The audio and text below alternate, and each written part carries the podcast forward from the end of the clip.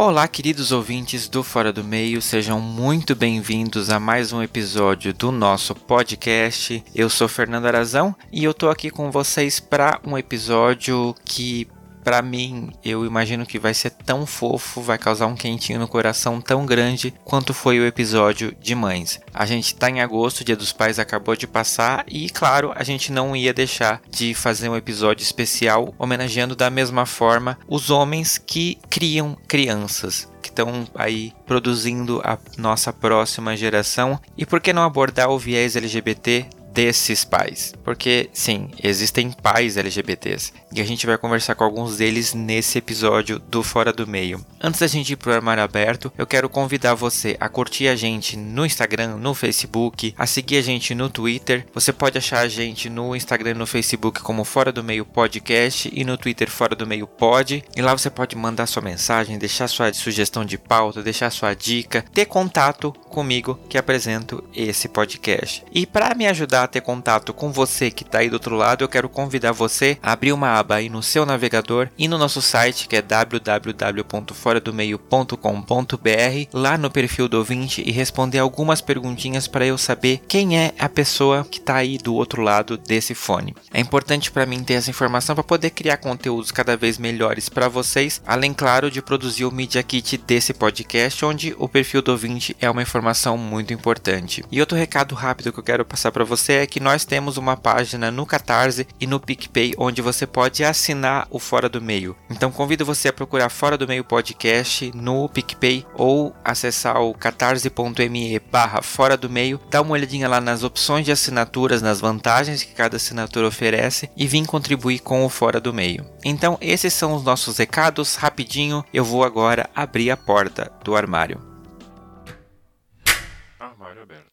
E no armário aberto desse episódio, é clichê, gente, é clichê, mas da mesma forma que eu fiz um episódio com mães em maio, eu vou fazer um episódio com pais em agosto. Porque, né, eu sou essa pessoa clichê. Só que ao contrário das mães em que eu entrevistei mães de filhos LGBTs, dessa vez eu tô tratando com pais que fazem parte da comunidade LGBT e que vão dividir um pouquinho com a gente como que é conciliar essas duas coisas, ser pai e ser inserido no meio LGBT, porque, né, as pessoas têm uma visão meio equivocada às vezes da, da comunidade. E eu vou pedir para vocês convidados, então, por favor, se apresentarem para nossa audiência. Bom, pessoal, para quem tá ouvindo aí, meu nome é Greg Pedrosa, quem já me conhece aí do Netshowcast. Fernando me convidou para participar hoje aqui com vocês e a gente vai discutir hoje aqui sobre, sobre esse assunto, sobre ser pai. E eu, principalmente, que eu sou um pai que sou um pai de tabela, né? Eu sou um pai porque casei com um cara que tinha filhos. E a gente tá disposto hoje a falar sobre tudo, as dificuldades, e acho que vai ser bem interessante. Com certeza. Eu sou o Guilherme,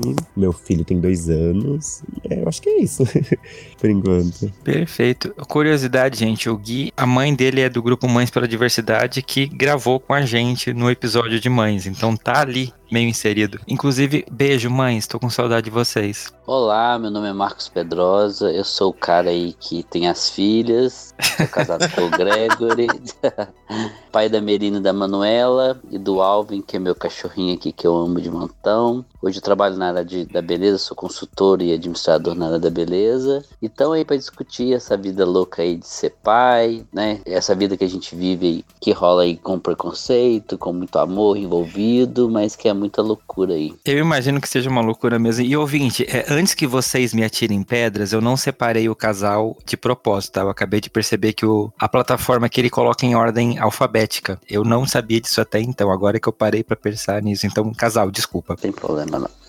no episódio com os advogados, eu fui ameaçado de ser processado se desse alguma coisa errada. Não, mentira, não fui não. Inclusive, eu tô com três aqui escutando e esperando, entendeu?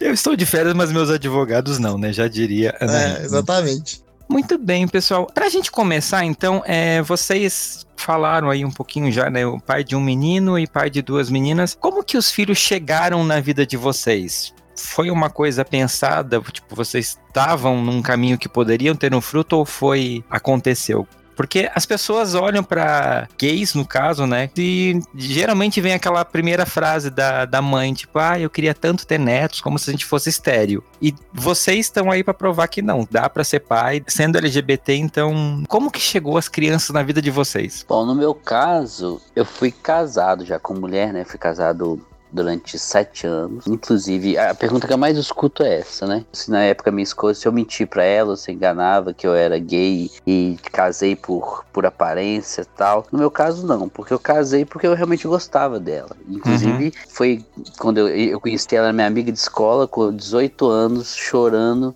Eu não sabia a reação dela, contei pra ela que, que eu é, já tinha relações com homens, que eu tinha namorado e tal. E aí, que, pensando que ela ia terminar comigo. E ela simplesmente virou pra mim e falou assim: Você gosta de mim? É comigo que você quer ficar? tão ótimo que você fez, que você tinha de fazer, para mim não importa. E isso foi uma, uma, uma, coisa assim, tipo, eu não esperava. A gente continuou nosso relacionamento, namorou, casou, tudo bonitinho. Uhum. Depois a gente teve as, as meninas que são gêmeas, né? Uau. E depois de um tempo, é, o relacionamento não deu certo. E aí eu parti para um novo relacionamento. Então, tive as meninas, e, e assim, foi uma realização de, de um sonho muito grande. Uhum. E hoje elas já estão com sete anos, vai fazer, na verdade, sete anos agora em setembro. E aí é o amor da minha vida, assim, que eu acho que é super especial. Tudo que eu faço é pensando nelas hoje, né?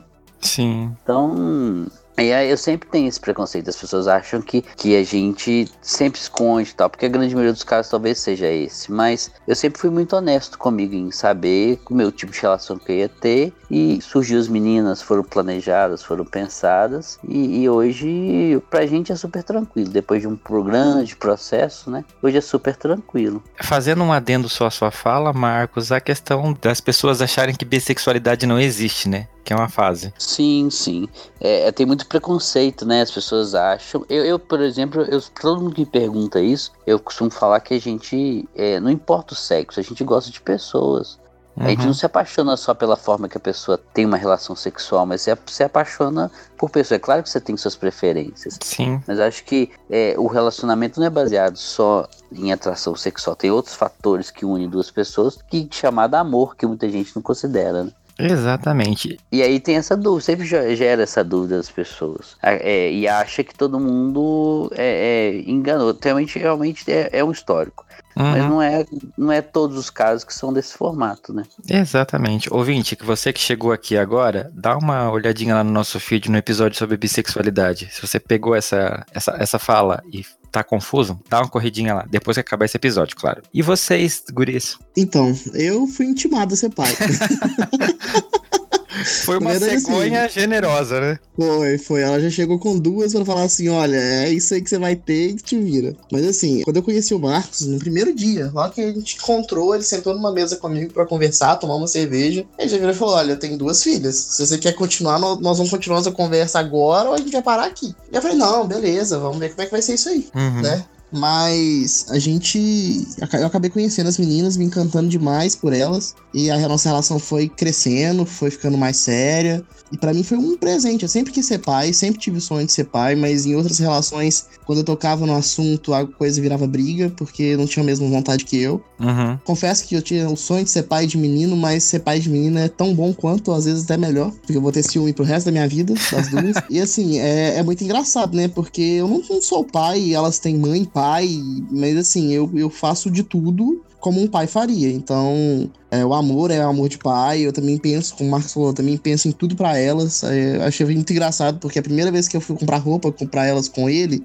a gente virou um pro outro falou, ele virou e falou assim: não consigo comprar nada para mim porque eu só penso nelas. E a gente foi comprar agora esse ano em São Paulo, quando a gente encontrou, inclusive. Uhum. Aí eu virei e falei assim: Cara, eu cheguei no ponto de falar, eu não consigo olhar nada pra mim, eu gosto de tudo pra elas. Então, assim, é, foi, foi uma intimação, mas, por exemplo, a questão de meus pais não tinham netos, então a, as duas são mega abraçadas pelos meus pais. Né? Chamam eles de vô e vó, e acho a coisa mais linda do mundo. Que fofo. Então, assim, é muito legal. Eu acho que eu posso não ser o pai mas eu me sinto, talvez elas não me considerem isso um dia no futuro, mas eu me sinto como pai, me sinto uma obrigação de educar, formar o caráter, né, uhum. mostrar o que é certo e o que é errado, então isso é muito legal. Acho que ter filho é a melhor coisa do mundo para mim. E olha que ele é bem mais exigente com elas do que eu, tá?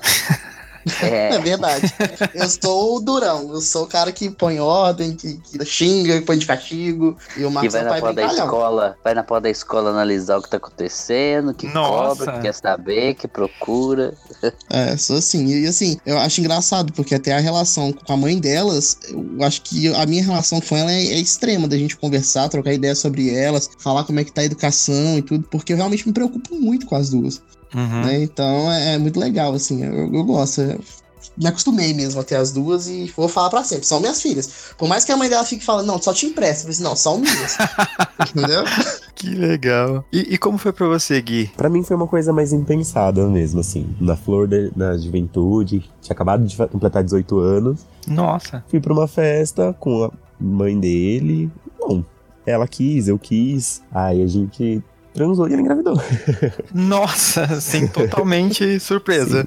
Foi. Aí, inclusive foi em agosto. Ele. Eu fiquei sabendo no dia 30 de agosto que ela tava grávida. De uma manhã, assim, ela me ligou e falou: Olha, tô grávida. E é isso, agora é meu tudão. Que bonitinho. E como que foi a sua reação? Que, qual foi o seu primeiro pensamento? Lascou. Porque assim, eu pensei, nossa, já era, né? Porque a gente pensa em filho, a gente pensa no gasto e no cuidado. E eu que nunca fui muito fã de criança, assim, nunca, nunca tive essa vontade de ter filhos. E, mas veio, já sou o contrário, né? Na minha família eu tenho, já tinha quatro sobrinhos quando ele nasceu. Agora Uhum. eu tenho cinco. Então já tinha muitas crianças, irmãos mais novos. Eu falei, não quero filho. Nunca foi minha vontade, mas aconteceu. Uau. Eu fico imaginando. É, é um susto que você não tá esperando. Tipo, você não tem uma relação Demais. e de repente. Demais, assim. É, eu lembro, assim, como se fosse hoje, isso faz quase três anos. Ela me ligou, eu acordei com a ligação dela, chorando no outro lado do telefone, que ela tinha ido fazer exame de rotina, e um desses era o beta-HCG. Aí ela descobriu que tava grávida, assim, sem querer, porque eu fui fazer exame de rotina. Aí foi um susto grande, mas com o tempo se acostuma. Ah, sim, não, com certeza. Mas a primeira reação sempre. Acho que qualquer. to- todo mundo fica nervoso, né? Acho que até Marcos, que você tava numa relação de um casamento, quando vem essa notícia, tipo, ó, estou grávida. Bate uma insegurança, né? Meu filho, você não tem noção. Quando, na verdade, eu não esperava que eram os gêmeos, né? Aham. Na sala de, de ultrassom, na hora que o, que o médico falou, que tipo assim, ele brincou até, ele tipo assim, falou, tem dois coraçãozinhos batendo aqui. Aí minha esposa virou e falou assim, o meu e da, da bebê, né? Eu falei assim, não, tem dois aqui na barriga. Na hora que ele falou isso, eu nem entendi o que ele tinha falado. Eu tava em pé, eu caí sentado na cadeira. Aí eu vim, tipo assim, eu morava no interior na época, vim em Belo Horizonte fazer o, o exame. E já saí desesperado, ligando pra todo mundo, como é que eu vou fazer agora, gente? Como é que eu vou comprar fralda? Como é que eu vou alimentar essas meninas? O que, que eu faço da minha vida? Não sei o que eu vou fazer. Você entra em desespero, porque você não Sim. sabe o que, que, né, o que, que, o que, que vai ser. Mas Uhum. é, é uma emoção, assim, que, tipo, não tem como comparar, sabe? Essa coisa de ser pai, de, de cuidar, de tudo que você passa, né? Uhum. É, é, é muito gratificante, ao mesmo tempo é, um- é uma responsabilidade muito grande, né?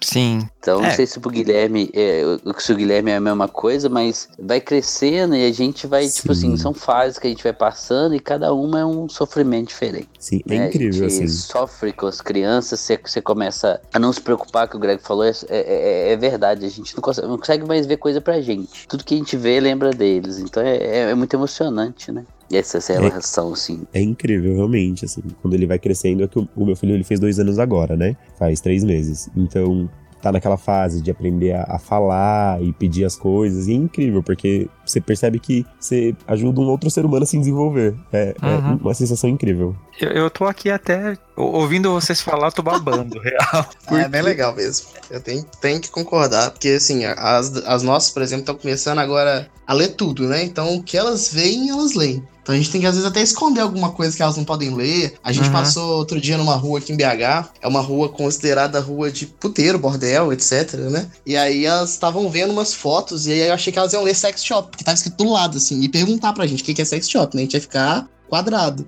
Aí, por sorte, eram umas fotos lá longe. Aí o Marcos olhando pro outro falando, ufa, passando daqui. Porque, não, é- essa fase de aprendizado, de ler, de conta, cara, é demais. Realmente, essa questão de você ajudar um outro ser humano a desenvolver é muito legal.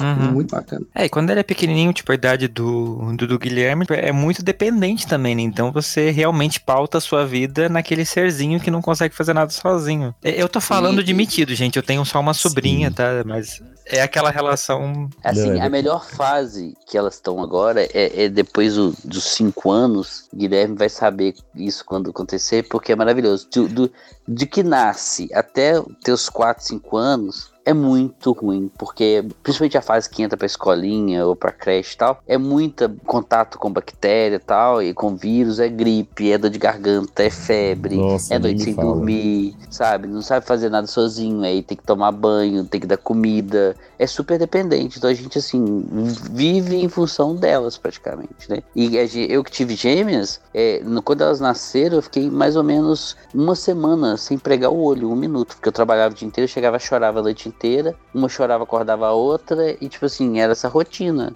É, nem, às vezes nem tomar banho a gente conseguia. Então, assim, é dolorido. Ah, Hoje, não, é uma maravilha. Porque elas tomam banho sozinhas, elas comem sozinhas, ajuda a limpar a casa. Então, assim, é uma rotina bem melhor do que era antes.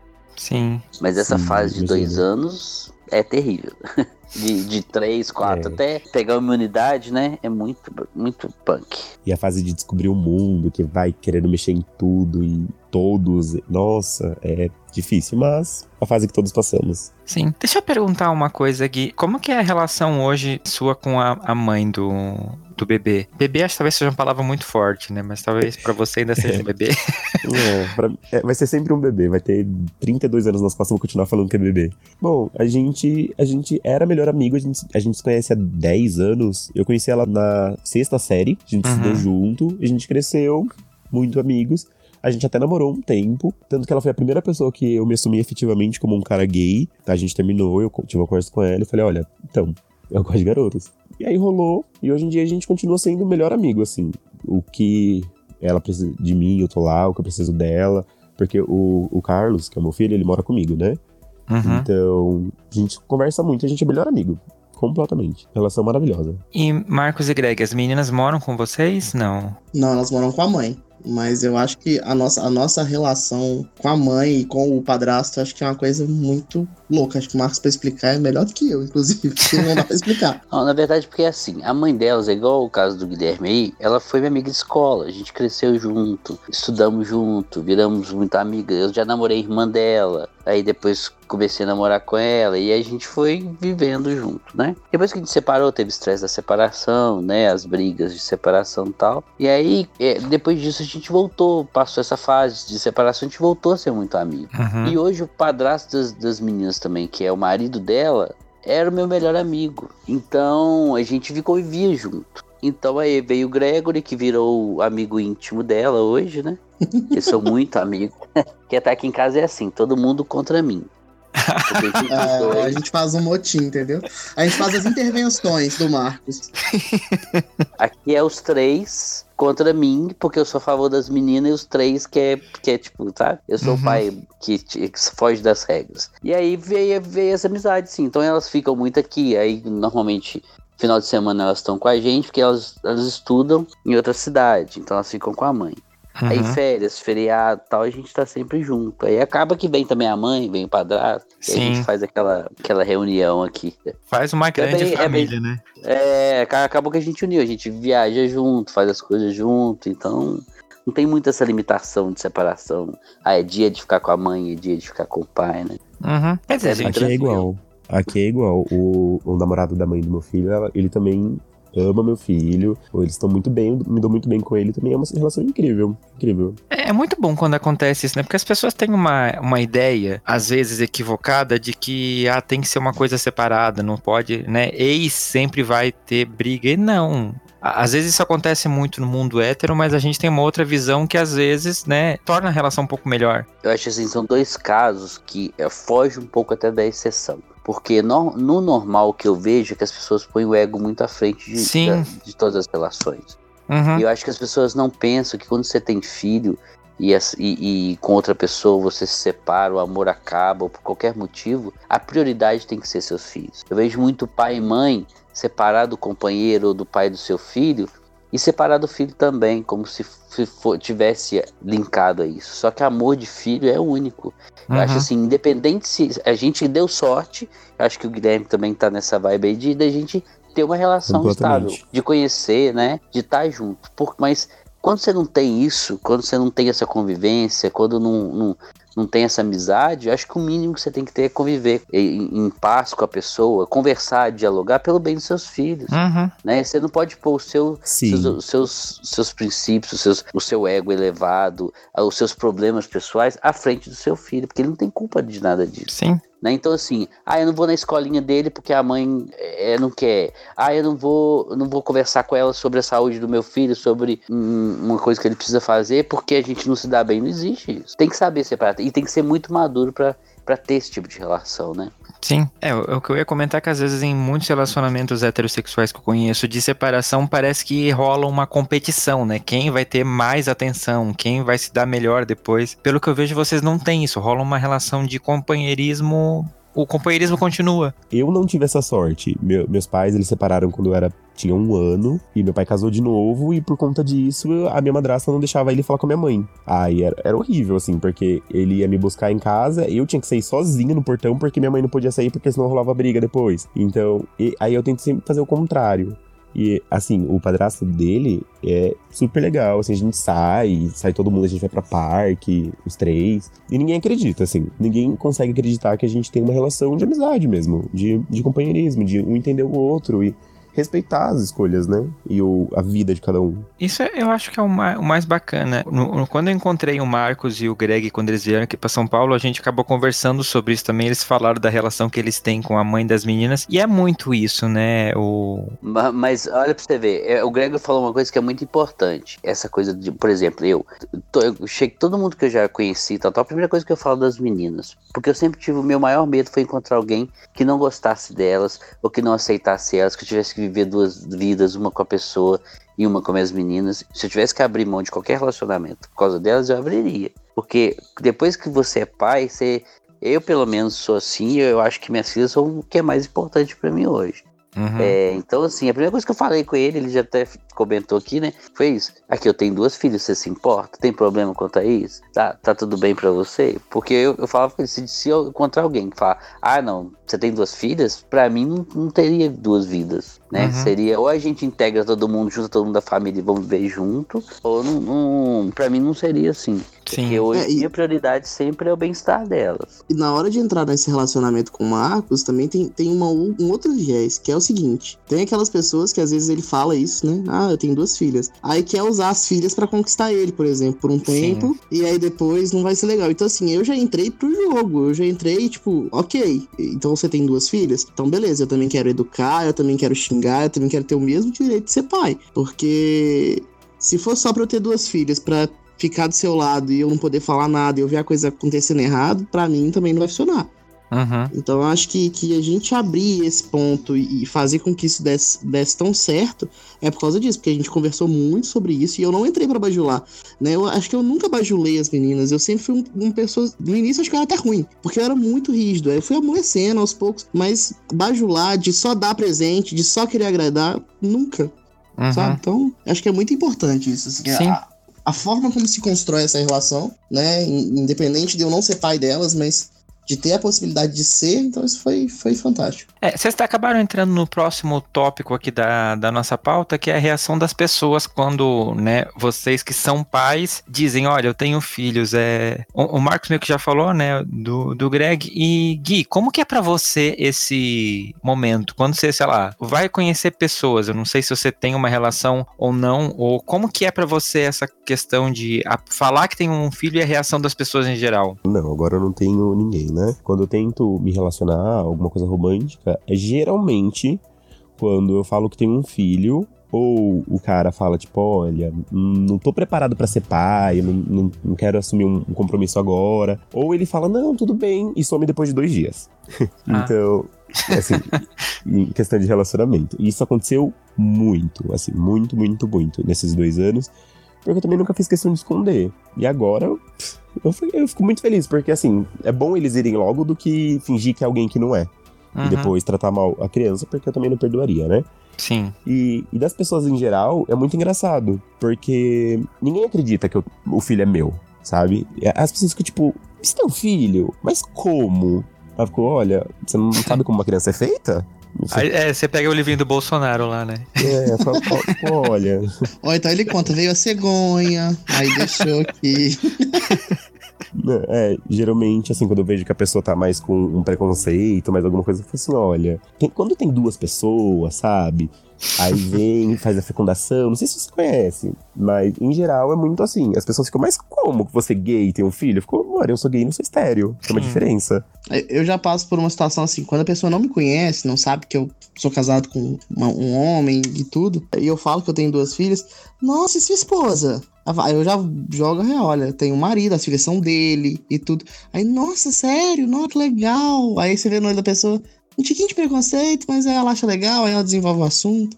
Mas, em geral, as pessoas ai- ainda, na minha opinião, têm muito preconceito quando eu falo que eu sou casado com um homem e a gente tem duas filhas. Até mesmo na questão de- do Marcos, eu já, já, já vi muita gente julgar, falar assim, ah, mas ele é safado então, né? Porque fez filho com mulher, agora tá com homem e tal. Ih, Uhum. já ouvi demais, entendeu? Mas existe Isso é preconceito, fato. na minha opinião, muito. Eu tenho duas perguntas que normalmente me fazem. Primeiro é se o Gregor é meu irmão. Porque a gente é muito meio parecido. Aí todo mundo acha que a gente é irmão. Aí o povo fala, ele é seu irmão? Eu falo assim, não, ele é meu marido. Aí quando vê a gente com as meninas tal, tal, aí sempre quem tem um pouquinho de intimidade ou, ou tem curiosidade pergunta. Aí dá a entender a pergunta que, ah, então você quer dizer que você foi casado por fachada, você sempre gostou de homem. Eu falo assim, não, eu não, não, não, não fui casado eh, de fachada, eu tive minhas filhas porque eu, eu realmente quis e eu não sou gay, eu sou bissexual.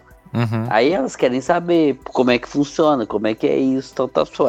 Eu, aí a minha resposta é: eu gosto de pessoas, independente do sexo, eu gosto de pessoas. Sempre me relacionei com esse propósito, conhecer pessoas que eu tivesse interesse, que eu gostasse de estar junto, tal, tal.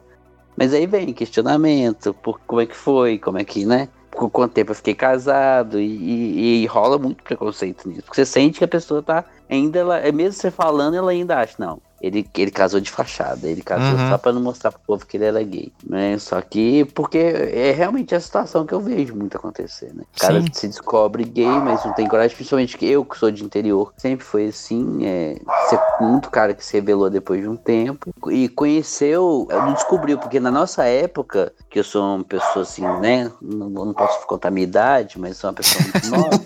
Você tem 32 anos, pra sempre. Eu tenho 32 anos e, e na, na minha época a gente não era como é hoje, né? Essa facilidade que a gente tem de falar da vida da gente sexual, da, da Uhum. opção sexual. Tinha muito preconceito com tudo. E, e falar abertamente sobre em, em família ou era a gente sofria muito e isso é fato. O preconceito sempre foi muito grande. Sim.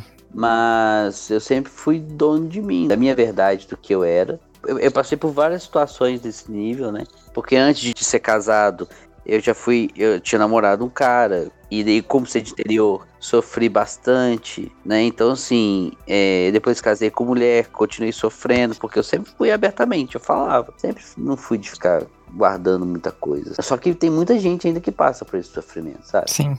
É, até hoje mesmo. É, é, hoje eu tenho isso muito claro, mas no- quando a gente. No início, quando a gente saía junto com as meninas, tal, tal, com- de falar para as pessoas, a gente ficava meio inseguro, com medo da reação. Então, assim, depois de um tempo, hoje isso pra mim não é problema mais.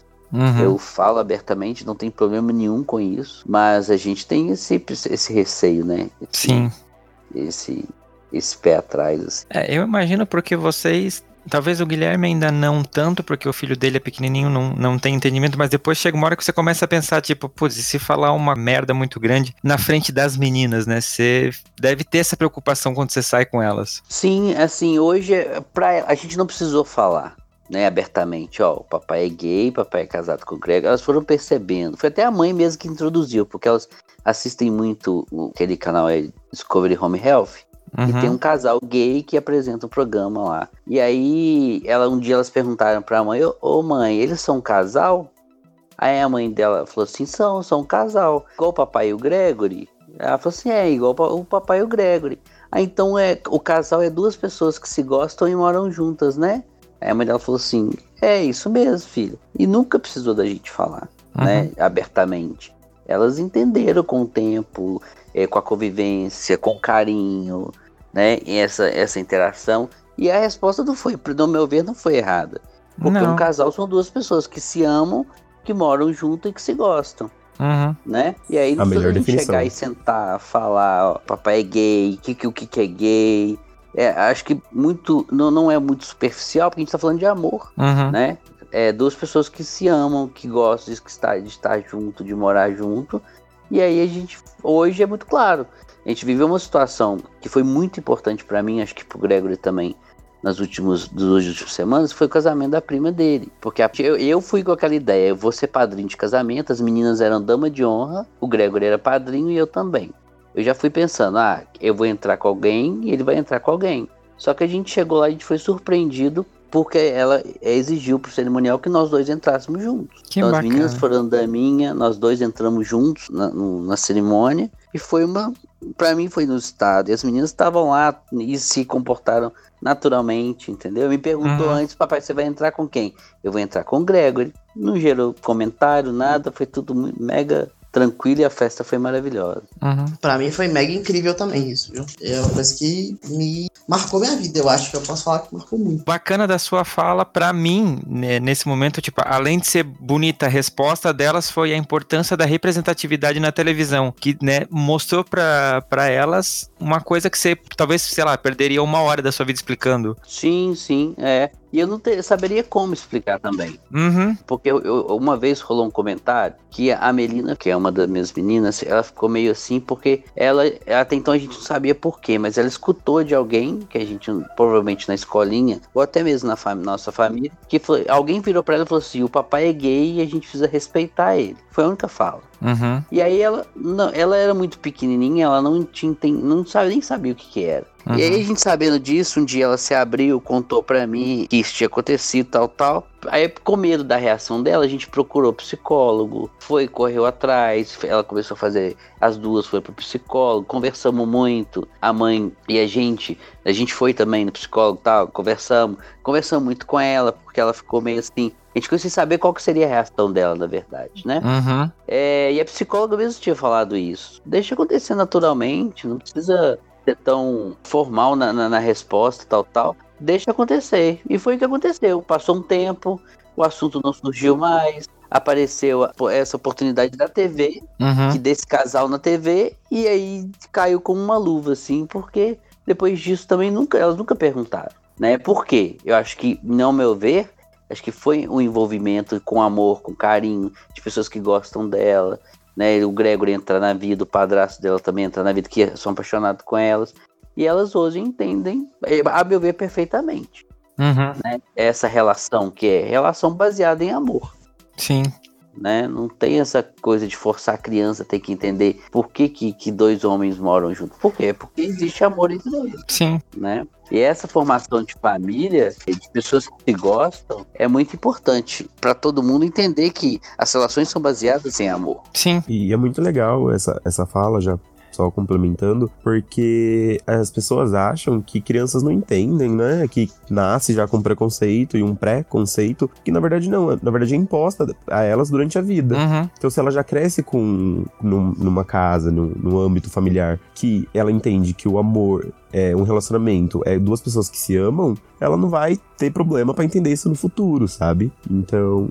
É, é que nem em casa. Eu sou gay, a mãe dele é bissexual, e assim, todo mundo sabe, é uma coisa aberta. Então, acredito, né, que quando ele crescer, não, não vai ter tanto um problema de entender, e ele vai só respeitar, entender as diferenças, assim, que Sim. cada um é diferente, cada um ama quem quiser amar. A gente é livre pra isso. Eu, eu já tenho uma visão mais psicológica do negócio. Eu não acho que porque a gente ensina isso desde cedo, a gente tá livre de todos os problemas que vão acontecer na vida, né? Vai chegar um momento em que elas vão entender mais, então elas vão querer perguntar mais, é, saber mais. E eu só acho que elas não vão se rebelar, porque desde de sempre elas acostumaram a ver isso e, é normal pra elas, entendeu? Uhum. Mas pode ser que no momento um preconceito de algum colega dentro da escola vá falar com elas e isso cause pra elas um incômodo emocional, né? Mas acho que a gente tem que estar pronto pra lidar com isso também, né? E saber que isso pode acontecer, Sim. né? Não fechar os olhos, mas eu me preocupo muito. Acho que eu, eu- eu tenho essa preocupação, acho que eu nem comento isso muito com o Marcos, a gente nunca chegou a conversar assim sobre isso. Mas eu tenho muito medo da escola, porque eu sei como a escola é cruel. Uhum. Afi- Afinal de contas, eu era cruel na escola.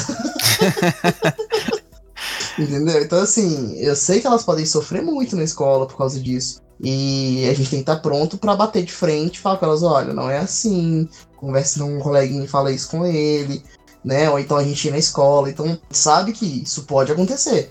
Uhum. Queremos que aconteça? De jeito nenhum. Mas a gente tem que estar preparado, porque, infelizmente, escola, criança e adolescente é muito cruel. Sim. Sim, infelizmente nós vivemos muito num, num país muito moralista, né? País Sim. muito hipócrita e muito preconceituoso. Então, eu acredito muito que o. No, no poder, assim, realmente. Eu, eu acho que a família é o âmbito, né? É o nosso recuo, é o nosso onde a gente sempre vai procurar abrigo, mas ele não tá livre de preconceitos e preconceitos. Porque a escola é muito cruel, realmente. Assim, eu era o garoto que sofria na escola. Então, meu, eu sei quanto foi horrível. Pra mim, o período escolar, até, sei lá, meu ensino médio, foi horrível, porque é muito preconceito. E ele vai passar por isso. É uma coisa assim que a gente não tem o que fazer, realmente. Infelizmente, nós não temos o que fazer. Sim.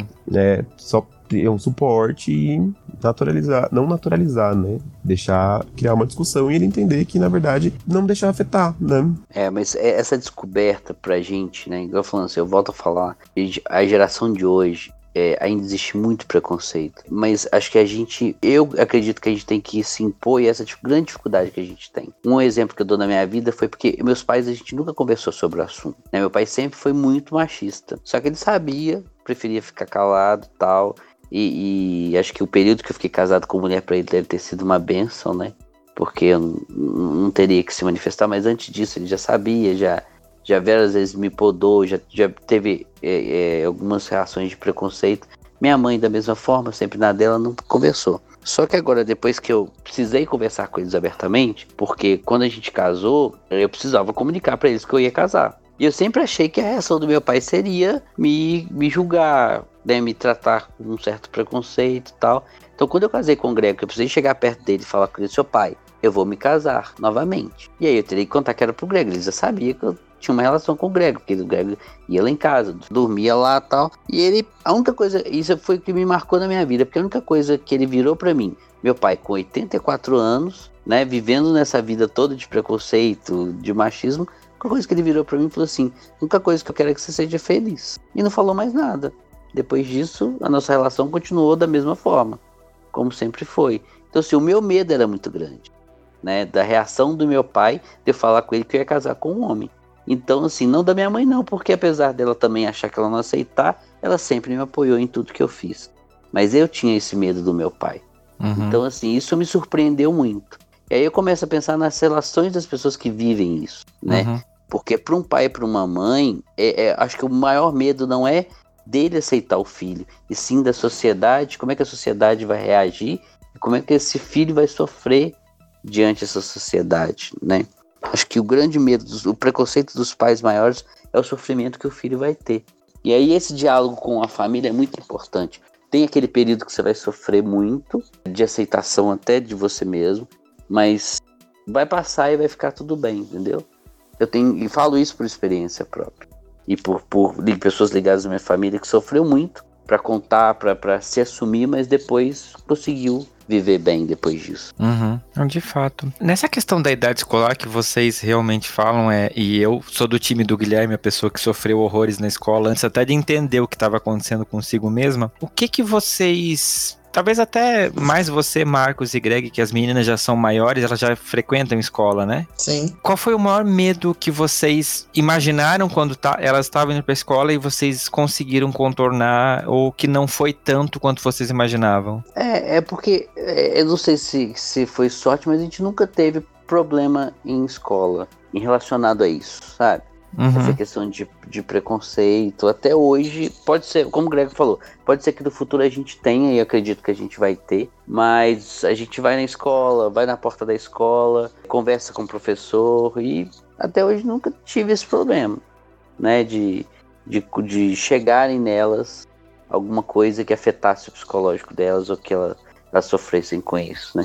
Pelo menos até hoje, na idade escolar, que elas estão indo para estão fazendo sete anos, a gente nunca teve esse problema até hoje, sabe? Uhum. Tem que ir na escola resolver problema porque o coleguinha falou alguma coisa, ou porque, a não ser, tirando essa situação lá que ela, que ela falou isso, mas que eu, a gente já foi logo procurar ajuda para saber como é que a gente teria que se comportar. Uhum. né? Então, antes dela esboçar qualquer sentimento, ela ficou meio assim, porque ela não sabia o que, que era, né? A gente já foi, eu falei assim, ó, temos que ir no psicólogo e temos que, que procurar ajuda. Né? E aí a psicóloga foi conversar com ela, foi é, entender o que, que ela tinha entendido. E aí depois disso também não teve, tivemos mais nenhum problema, né? Bacana. Gui, o seu filho, ele frequenta alguma escolinha já? Sim, sim, ele vai pra escolinha, mas como ele é muito pequenininho ainda, a salinha dele é todo mundo da, de dois anos para menos, Uhum. eu ainda não, não tive nenhum problema com. E como, sei lá, acredito que como eu não tenho um relacionamento, então em festinhas escolares, eu sempre vá com a minha mãe ou, ou qualquer coisa do tipo, ainda não, não sofri nenhum problema. Ainda não. Uhum. Tipo, você passa por um pai solteiro. Sim. Ainda mais quando eu falo que ele mora comigo, né, sem a mãe, aí as pessoas ficam muito impressionadas, assim, tipo, ah, como assim sem a mãe, sabe? Aí, mas pra mim é muito normal, assim, eu levo muito na naturalidade. Uhum. E as pessoas, elas realmente, na escolinha, ainda não tive nenhum problema. Acredito, na verdade, também que eu nunca dei uma abertura e não sei. Com certeza já perceberam, porque eu não, não sou um gay muito discreto, mas nunca nem tocaram no assunto. Confesso que, que no final do ano passado eu fiquei meio receoso, porque teve a festinha de final de ano, né, da escola. Uhum. Aí a- teve a área separada dos pais. E aí entrou a mãe com o padrasto, eu e o Gregory. Então, assim, você fica meio assim, né? Como é que as pessoas vão olhar isso? Vai se acontece é, é, algum tipo de preconceito e tal, mas graças a Ainda Deus. mais que é um- tranquilo. Ainda mais que é uma cidade do interior, né? Então a gente pensa redobrado que o povo é mais cismado, que o povo é Uhum. mais preconceituoso. Então é muito complicado. É, e se lidar com adulto, né? Adulto é pior do que criança em muitos aspectos, incluindo em, em ju- porque criança talvez ele vai te olhar com uma curiosidade, dependendo da idade, porque não vai entender. Adulto já vai te dar aquela olhada, tipo, o que, que você tá fazendo, né? É, então assim, era, um, era tipo um- uma quadra e no meio da quadra ficava só os pais. E o restante dos convidados ficavam todos na lateral. Eu entrei assim, igual como se fosse um avestruz com a cabeça errada no chão. assim, tipo, né? Ai meu Deus. Não, Como e, é que e o legal é que eu não sou um cara que, tipo, fala, não, então não deixa, eu vou ficar aqui. Eu faço, né, eu vou entrar lá nos pais. Você tá lá na É. cadeira de pai. Ué, Ele, senta na, ele sentou na cadeira, foi pra frente tirar foto e aplaude. Faltou um pouco gritar o nome das meninas lá. Então, assim, e era a primeira vez, tipo assim, e nós sentamos os quatro juntos, assim, Uhum. entendeu? Aí tipo, você fica pensando, né? Eu como acho- é que as pessoas vão enxergar isso, tá? Mas Eu acho- gra- no final tava, foi super divertido. Depois que passou, aí ficou de boa. Eu acho muito fundamentado também na, na questão de como o outro lado vai educar. Não é nem a gente com as meninas, mas como a mãe e o padrasto educam, sabe? E o respeito que eles exigem que elas tenham principalmente comigo, que sou Uhum. de fora da, da relação inteira, né? Então, assim, acho que isso é que vai formar com que elas não, não cresçam revoltadas, com que elas saibam respeitar, que elas saibam entender, né? Porque o outro lado também colabora. Agora, quando existem pais que têm dois lados diferentes, e, por exemplo, se o padrasto delas, que mora lá hoje com a mãe, fosse um cara preconceituoso e ficasse fazendo piadinha da gente. Mas não, tanto ele quanto a mãe exigem que elas respeitem, principalmente eu, que sou o cara do outro lado, Uhum. né? Eu tô ali meio que de gaiato no navio, né? Mas, mas assim, eu acho que isso é muito importante. Quando não tem isso, talvez vire um fator complicante. Pra aí sim elas pa- partirem pro preconceito, né? Então eu acho que os, os dois lados andando juntos, eu acho que é muito confortável e a gente consegue escapar de muito problema aí que, que pais gays realmente que adotariam filhos fossem viver isso, teriam muito mais preconceito. Eu tenho, conheço histórias de mães lésbicas que adotaram ou pais gays que adotaram e que sofrem preconceito no prédio, sofrem preconceito na escola, né? Então isso, isso tem um outro viés. Então, assim, no- nos nossos casos, como as mães estão ali presentes também e, e elas são amigas, eu acho que ajuda a, a essa criação. Agora, em outros casos diferentes, eu acho que seria muito mais complicado. Sim. Sabe? Acho que aí sim teria muito preconceito, é, e seria muita cara fechada, muita gente olhando meio torto, sabe? Então, acho que a situação em que a gente vive, tanto eu e o Marcos, quando o Gui aí vive, é, é bem mais confortável do que seria se fosse é, uma adoção, por exemplo. Só que tem muita coisa assim também, porque a gente a gente não aceita. Se houve qualquer tipo de preconceito que seja, independente dele qual que for, a gente é o- a- aquela pessoa que vai lá, vai batalhar, vai brigar e não vai aceitar. Uhum. Então assim, eu crio minhas filhas muito pra isso também, sabe? Pra não aceitar preconceito, pra não aceitar julgamento de coleguinha, inclusive elas têm essa atitude até pra defender alguns coleguinhas dela.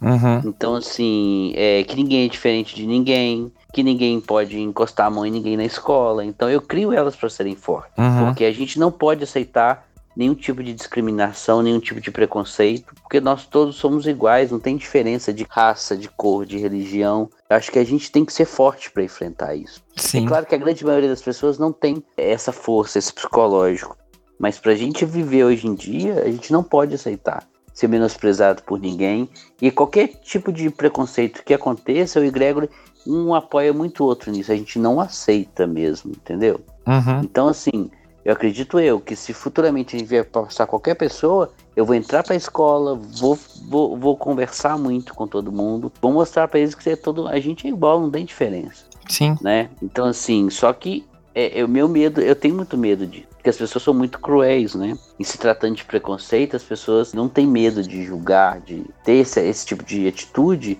e que vai machucar o outro, que vai ser um desres- desrespeito com o outro. Sim. Mas Ainda acho que a mais em tempos preparar. atuais, né? Sim, a gente tem que preparar nossos filhos para serem fortes, Uhum. né? Para saber lidar com esse tipo de comportamento, porque a gente não pode aceitar nenhum tipo de preconceito ou discriminação. É, eu imagino que no seu caso ainda tem a questão de você estar criando duas meninas, né? Que, além de tudo, tem essa questão da sociedade ser muito machista, então tem esse peso também. É, sim, a gente tem isso tudo. A gente, nossa cabeça é, às vezes fica fechada em pensamentos aqui, justamente pensando nisso, né? Como é que vai ser o futuro? Como é que a gente vai. As coisas que a gente tem que reagir, é, as dificuldades que a gente vai passar, é, que com certeza não vai ser pouco. Uhum. Mas a gente tem que se preparar para justamente se, é, se impor. Até porque a gente não faz nada de errado, a gente é uma família normal, como toda família. A gente tem as meninas, educa elas para serem boas pessoas, bons cidadãos. Então, assim, a- envolver nesse processo aí e bola pra frente. Só não pode abaixar e achar que a gente é menos que alguém, Uhum. que a gente, né, tem diferença de tratamento, a gente tem que se esconder por algum motivo. Isso é muito claro pra gente hoje, né? A gente e graças a Deus as pessoas respeitam muita gente. Os meios que a gente vive, os nossos amigos, onde a gente tem os, os inserido, a gente, eu nunca passei por uma situação muito forte de preconceito, assim, né? Principalmente com elas eu nunca passei. Mas entre a gente, a gente já passou e a gente sobressaiu muito bem, sabe? Uhum. É, a gente é, acaba conseguindo lidar, né? Agora, quando envolve criança, já é um pouco mais pesado. É, Gui, deixa eu te fazer uma pergunta. Você que tá criando um menino numa sociedade cheia de privilégios masculinos, o que, que você mais pensa, assim, quando você encara essa responsabilidade de estar criando um menino que vai se tornar um homem um dia? Qual que é a sua referência, assim? Qual que tá sendo o seu norte pra isso? Não, é muito complicado, porque eu penso basicamente que eu tenho que dar uma criação e ele entender que, na verdade, todo mundo é igual, ninguém é inferior a ninguém, e ele tem que respeitar todo mundo igualmente, sabe? Sendo Uhum. homem, mulher, é, negro, branco, alto, baixo, gordo, magro, ele tem que respeitar isso.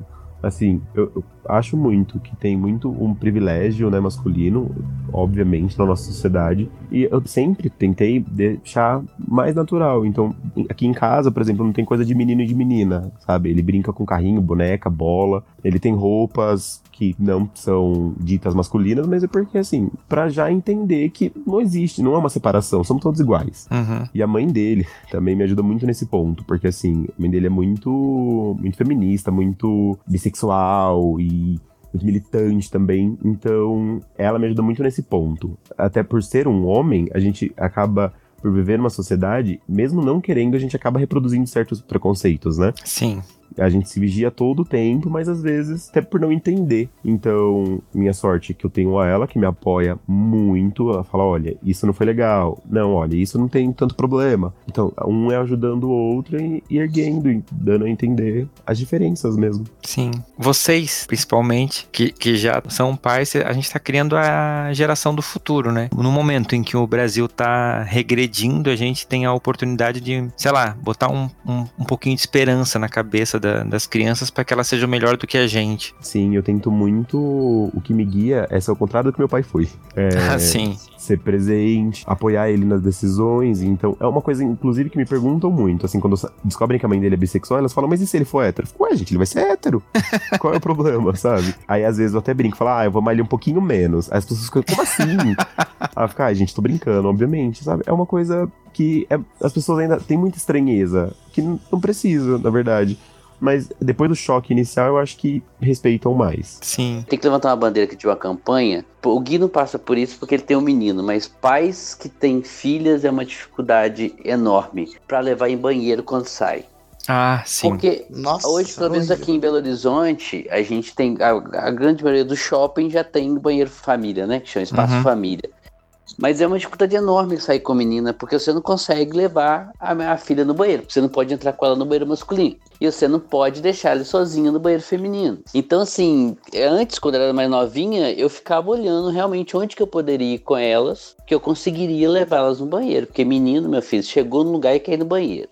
E aí era uma minha grande dificuldade é isso. Você tem espaços, que, é, lugares que você possa levar seu filho no banheiro, que você possa trocar uma criança, tal. Pai que tem menina passa essa dificuldade enorme, porque não consegue sair com seus filhos sozinho, Uhum. né? Mas é uma coisa muito, muito engraçada, só complementando isso, porque até com, até com o menino em si, não tem trocadores. Tipo, meu filho agora ainda usa fralda, não tem trocadores no banheiro masculino. Há Sim, muitas sim, vezes. só no banheiro enquanto- feminino. Quantas vezes eu tinha que levar ele no médico, alguma coisa, eu tinha que falar com o enfermeiro, com o médico, pra mim poder entrar numa sala qualquer pra poder trocar ele, porque não tem trocadores no banheiro masculino. Sorte que em São Paulo foi sancionado ano passado uma lei que te- obriga a ter trocadores no, no banheiro masculino.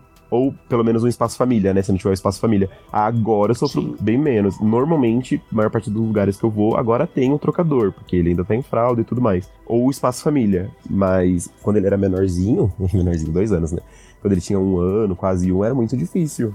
Era muito difícil, realmente. Mesmo ele sendo menino, porque não tem. É, então tem essa grande dificuldade, né? É, é, realmente você tem razão. Aqui ainda é só no banheiro feminino que não, quando não tem espaço família, é que tem trocador só no banheiro feminino. No, no masculino não tem. E aí um pai, por exemplo, não consegue sair com sua filha em, em todos os lugares porque consegue. Eu ficava olhava muito isso.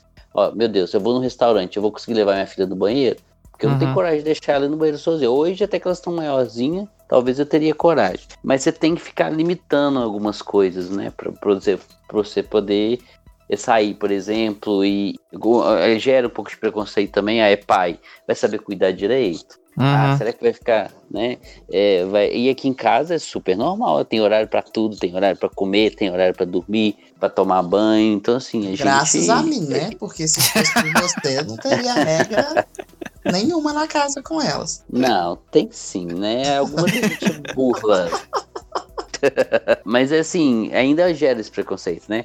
Será que Uhum. dois homens vão saber cuidar de criança, gente? Claro que sabe. É, não tem diferença, né? E as Sim. pessoas têm, ainda tem Eu, eu cuido melhor delas do que de mim. O que eu posso fazer? É, então as pessoas têm, como. Tem, tem essa visão que, tipo, é que é- aí entra de novo no machismo, que, tipo assim, a mulher que sabe cuidar de criança. Tem muito esse estigma mesmo de o homem não leva jeito pra isso. E, e essa questão do banheiro que vocês falaram, não só pra o- vocês que são LGBTs, mas, tipo assim, um pai que, sei lá, não está com a esposa, não tem o direito de levar a criança pra passear com ele. E num mundo onde hoje em dia o, a criança crescer com pais separados é muito comum que fica, sei lá, vai passear um final de semana com um ou com outro, é uma coisa que as pessoas deviam pensar real, né? Sim, é pra todo mundo, não é só pra LGBT. É o tipo de coisa que eu não observo porque eu não tenho criança, mas é, faz muito sentido o que vocês falaram. Pô, eu já passei várias situações chegar num lugar e, e não ter. Igual Eu fui num parque com elas uma vez, o Greg, tava eu, o Greg e elas, aí tinha o banheiro masculino e feminino. Uhum. É, e não tinha, não tinha como. Aí eu falei pra, pra uma das meninas que trabalhava no parque, falei assim, que eu preciso levar minha filha no banheiro, como é que eu faço? Ela falou assim, pois é, não tem nenhum espaço. É, você quer que eu leve pro senhor? Eu falei assim, eu não conheço a pessoa, eu também não tive coragem de deixar. Disse, não, Sim. não, eu preciso de algum lugar, senão eu vou ter que ir embora. Disse, não, peraí que vem cá. Eu tive que ir lá na administração, que tinha um banheiro de administração, entrar num, numa, numa outra pra levar ela, conseguir levar elas no banheiro, que aí a menina me guiou até lá e eu fui nesse outro lugar separado. Mas assim, já é um constrangimento que você tem, Uhum. né? É, você tem que praticamente implorar por um Se lugar, virar. né? É, pra você conseguir levar um filho no banheiro. Então, assim, eu acho que é, é essas coisas assim, a gente tem que. A sociedade tem que começar a pensar, né? Uhum. Porque eu vejo muito pai, e eu fico pensando nisso. Muito pai que sai com o filho, como é que eles tem situações que ele não consegue se virar. Sim. Sozinho ele não consegue se virar ainda, mas é, hoje a grande maioria, de, pelo menos de shopping já tem, né?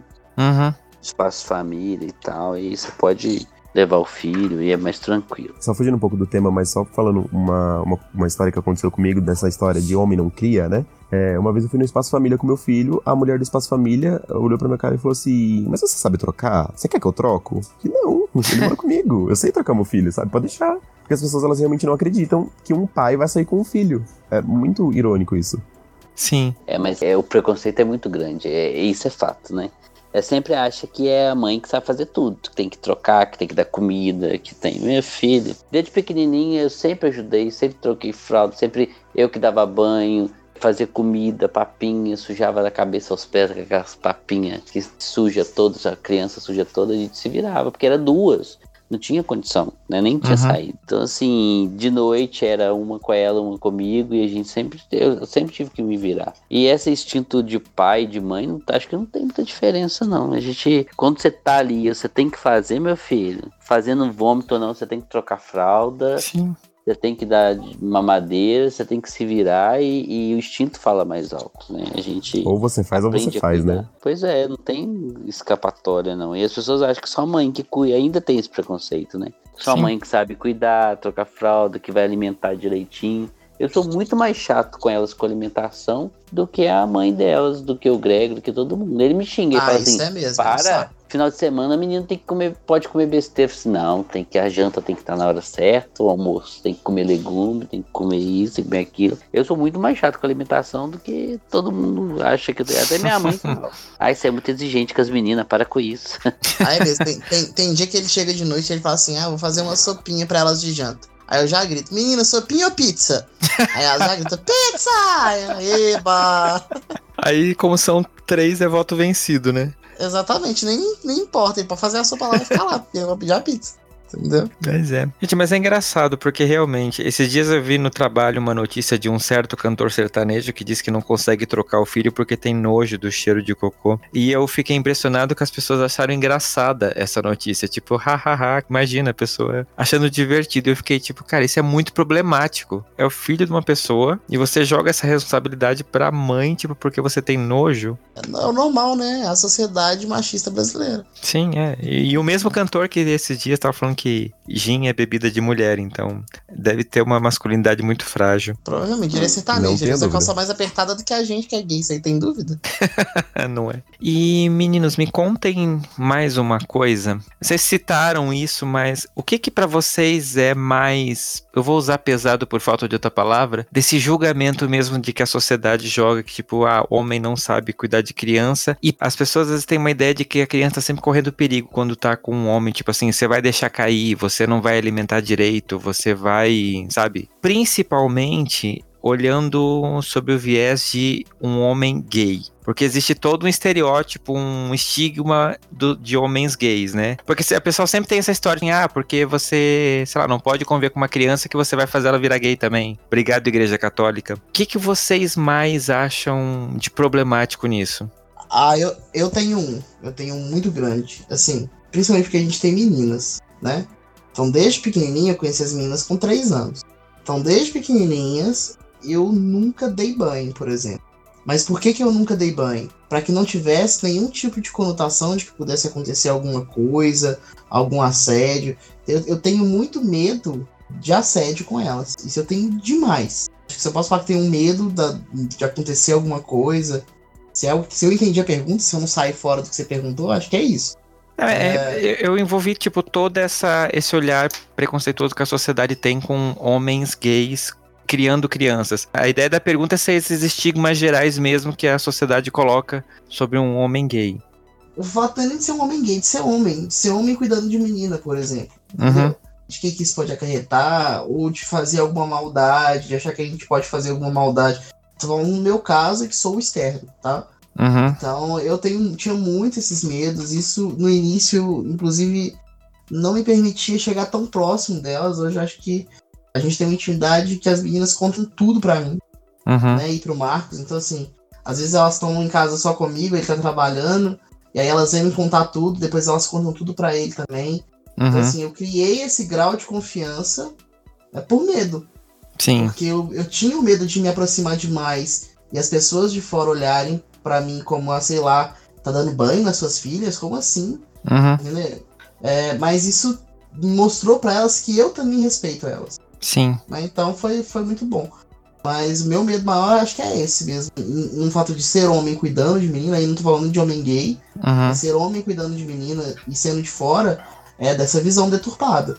Sim. Entendeu? A pergunta até, eu botei essa pergunta na pauta porque eu tava dando uma pesquisada sobre o assunto de paternidade e eu acabei esbarrando naquela notícia recente da, daquele casal de lésbica que matou a criança. E a- os comentários de todo mundo foi tipo assim, ah, porque tinha que ser duas lésbicas e não sei o que, sabe? Esse estigma Ah, de... Como o se... Tá ok, né? O problema É. é, as lésbicas. A, a minha ideia foi pegar isso assim, porque as pessoas automaticamente julgaram o caráter das duas meninas. Dane-se, o fato era que elas fizeram isso por serem lésbicas. Então parece que quando a criança tá inserida num, no meio gay, em algum momento ela vai sofrer um maus tratos, assim, sabe? Mas eu acho que esse preconceito é grande. De todo mundo achar que filhos criados por casal gay vai ser gay, Uhum. né? E aí, em contraditório a isso, se fosse assim, todos os gays que foram criados por que a grande maioria, né, que foram criados por casais héteros deveriam ser héteros, Uhum. né? Porque se você for olhar, a criança teve uma formação, que é o meu caso, que é o caso do Grego. A gente teve uma formação que o pai e a mãe é hétero, o casal viveu a vida toda junto, construiu família, tudo certinho, era pra gente ter sido hétero. Né? Eu acho que esse preconceito é muito grande nas pessoas, de acharem que, ah, porque é criado por gays, vão, vão ser gays também. E é evidente que não. Uhum. né? É, é, só que eles, não- eles acham que tem esse, esse preconceito, que é de achar que vai ser assim. Se fosse assim, não era pra ter gay, era pra todo mundo ser hétero. Sim. Porque todo mundo foi criado por hétero. Né? Então, assim, e, e eu acho que ser gay ou não ser, as pessoas não conseguem entender que não é uma escolha da pessoa, ela não escolheu ser assim. Né? Principalmente que eu falo, volto a falar lá das épocas passadas, a gente era muito julgado se, Uhum. por ser gay, né? Porque achava que a gente era safadeza, né? Eu cansei de escutar isso. Ser gay Ainda é somos, né? Sim, mas é, a gente escutava muito, né? Hoje Sim. em dia, acho que depois da, da criminalização da homofobia, eu tenho visto que há mudanças, né? Mas é, todo mundo acha que gay é por- porque escolheu ser assim, Uhum. né? E não vê que a gente não escolhe, né? É tanto julgamento nessa, nessa questão que eu volto ta- também a falar. Não vê que existe amor, né? Que as pessoas se amam, que as pessoas se gostam e, e acha que a promiscuidade é as palavras que definem o preconceito, Sim. né? De ser gay assim. Não acha que gay não pode construir família, que gay não pode ter filho, que gay não pode amar, né? Então assim, isso tem que, tem que ser quebrado de uma certa forma Sim. Né? E, e acho que a sociedade tá- tem que se posicionar. E hoje em dia a gente tem que ver que existe sim, que filho pode. Que, não é porque o, o filho foi criado com um casal gay que ele vai ser gay, não. Ele, ele sabe do, do- a formação dele independente disso. Exato. O que ele vai ser independente do- de, de qualquer coisa. Acho que o básico é educar o filho para ser uma pessoa honesta, uma pessoa que vai principalmente saber quem ela é dentro da sociedade, que, qual que é o papel delas, de ser honesto, de, de ter educação. Acho que isso é muito mais importante que Uhum. qualquer coisa, né? É, com certeza. Eu vi esses dias no Twitter, o David Miranda fez um vídeo e mostrou o Glenn, os dois no, no quarto, e tinha uma imagem no fundo que eu não tinha reparado. Aí alguém, um, um seguidor lá, falou que era uma foto de um homem pelado, e ele falou, tipo, não, isso aqui é o David Michelangelo. Você tá falando o quê? Que é uma obra de arte, é explicitamente pornografia? Porque o cara veio dizer, tipo assim, ah, como é que você tem uma foto de um homem pelado numa casa que tem duas crianças? Cara, o, o- o Glenn, na verdade, ele virou um muro de, de, atira- de atirador de elite. né? Sim, Que o povo quiser conseguir achar pra poder botar alguma coisa de errado nele, o povo vai achar. É, Agora hoje eu- teve caso com a mãe dele também. Então, eu fiquei. Eu, eu li isso hoje e eu fiquei horrorizado. Então, assim, é, é chocante, mas é isso. Ele, na verdade, ele bateu no peito pra poder afrontar o grande homofóbico do Brasil aqui, não sei se o povo conhece, mas. Uhum. e por isso os adoradores do tirano estão lá. Entendeu? Batendo na, na cara dele, mas ele tá lá afrontando e ele é um casal gay com filhos e tudo. Então, assim, é, é muito difícil. No país que a gente vive, não sei se no mundo, porque acho que lá fora é muito diferente. Mas no país que a gente vive, realmente, ser pai, ser gay, cuidar de filho, é muito complexo. Até mesmo porque eu acho que, eu acho que assim, existem alguns, alguns gays que também têm. Psicológico não é tão bem preparado para ter filho também. Uhum. No caso dessas meninas, por exemplo, que mataram a filha, provavelmente já tinham um histórico de outras coisas antes mesmo de ter filho. E foi um colapso psicológico. Mas não é porque elas são lésbicas, é porque elas já eram assim, não, tem, não tinham um preparo, não tinha uma estrutura. Entendeu? Então, assim, é, é complicado. Mas queriam, apesar de tudo, queriam com amor cuidar de uma criança por um tempo. Depois não sabemos o que aconteceu.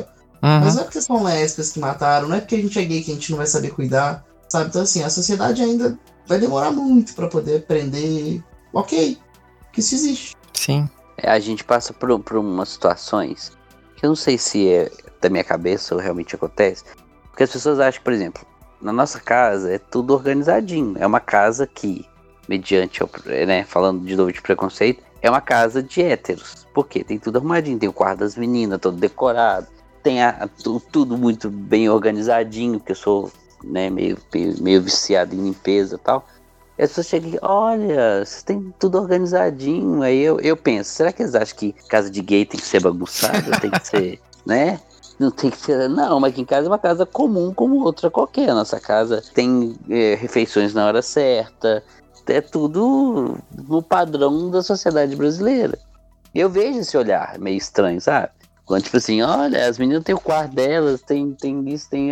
Claro, é uma casa normal, não tem diferenciação, né? Para outras casas é tudo igual, não tem. Sim. Mas eu vejo que esse olhar é muito crítico, eu vejo isso nas pessoas, sabe?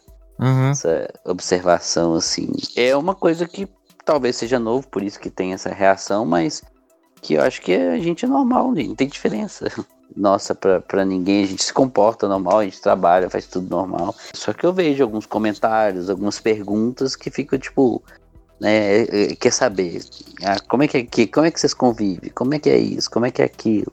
Que parece que a gente vive em outro mundo, né? Uhum. Acho que tinha que fazer um Globo Repórter com a gente. vamos sugerir. O que comem, como são, entendeu? Pais gays. V vamos sugerir Globo, fica a dica. fica aí, chama nós. Eu adoro fazer um merchan, eu tinha que fazer, não tem jeito. Então, Globo, tamo aí, ó. e Gui, qual a sua opinião sobre isso? É, é, que nem o Marcos falou, é, as pessoas não acham que a gente cria o filho normalmente, né? Assim, as pessoas me perguntam, ah, mas você. Já ouvi muito isso. Mas você cria ele para ser gay? Eu fico, gente, eu crio ele pra, ser, pra ele ser o que ele quiser. Ele é livre para escolher, sabe? E se ele quiser ser gay, ou ser bi, ser hétero, ou ser trans, ele vai ser, ué. Eu, eu vou respeitar as escolhas dele. Mas é muito um estigma, assim, as pessoas acham que casa de gay, você vai entrar e tem um pinto de borracha, assim, na, na, na entrada. E não, gente, a gente é, somos pessoas normais, ué, cria filho normalmente, como todo mundo. E, e o meu estigma, assim, ele não agora, né, mas quando ele for maior e for pra escola e as pessoas souberem que, né, que se eu relacionar com alguém tudo mais, e ele sofrer preconceito por ter um pai gay, sabe? Um medo que eu tenho. Porque as crianças são cruéis, ainda mais na idade uhum. que tá as filhas do Marcos e do Greg. Eles não têm aquele filtro ainda de perceber, tipo, olha, isso vai machucar outra pessoa, sabe? Isso não é legal de se dizer. Muitos adultos também não têm. Mas eu, eu fico preocupado. Mas é assim, é preparar e dar suporte para para quando isso acontecer. Porque eu sei que vai, né? Infelizmente a gente ainda vive numa sociedade muito muito retrógrada, muito preconceituosa. E infelizmente vai acontecer, mas não, é deixar rolar, né? E esperar. Mas, é, principalmente em escola, Gui, eu, eu observo que a, a, as meninas contam muita coisa pra gente dentro da própria escola que acontece. E a gente, eu fico lembrando da minha época de escola também. É, tem muito preconceito em todos os níveis, né? Eu acho que os pais, nessa correria do dia a dia, de ter que trabalhar e fazer escalas longas de trabalho, não acompanham a vida dos filhos na escola, com os colegas, não tá junto. E isso, independente se é gay o que for, o pai e a mãe tem que estar tá próximo.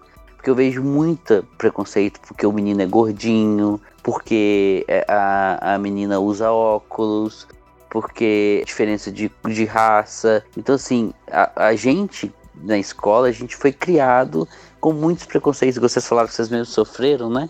Na fase da escola, é, é, o pai tem que estar tá próximo, tem que acompanhar, tem que saber o que está acontecendo, tem que conversar com seus filhos, tem que dar abertura, porque é muita criança que sofre na escola por N preconceitos.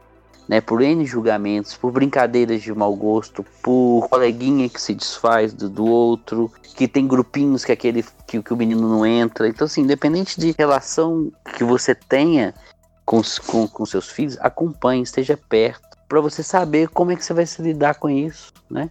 Todos nós acho que tem uma história para contar que aconteceu na infância de preconceito, independente de, do que fosse. Mas se eu tivesse na época, igual né, a gente tivesse os pais mais próximos, que tivesse seria muito mais fácil enfrentar tudo, né? Uhum. Então, assim, os pais não acompanham, sabe? Não vai. Eu sou o pai que eu vou para a porta da escola quando eu vou buscar as meninas e fico observando. Lá de fora, vou lá, pergunto à professora, quero saber delas o que está acontecendo, corro atrás e se tiver que intervir, a gente vai intervir. Agora, o que não dá é para as crianças serem traumatizadas, né?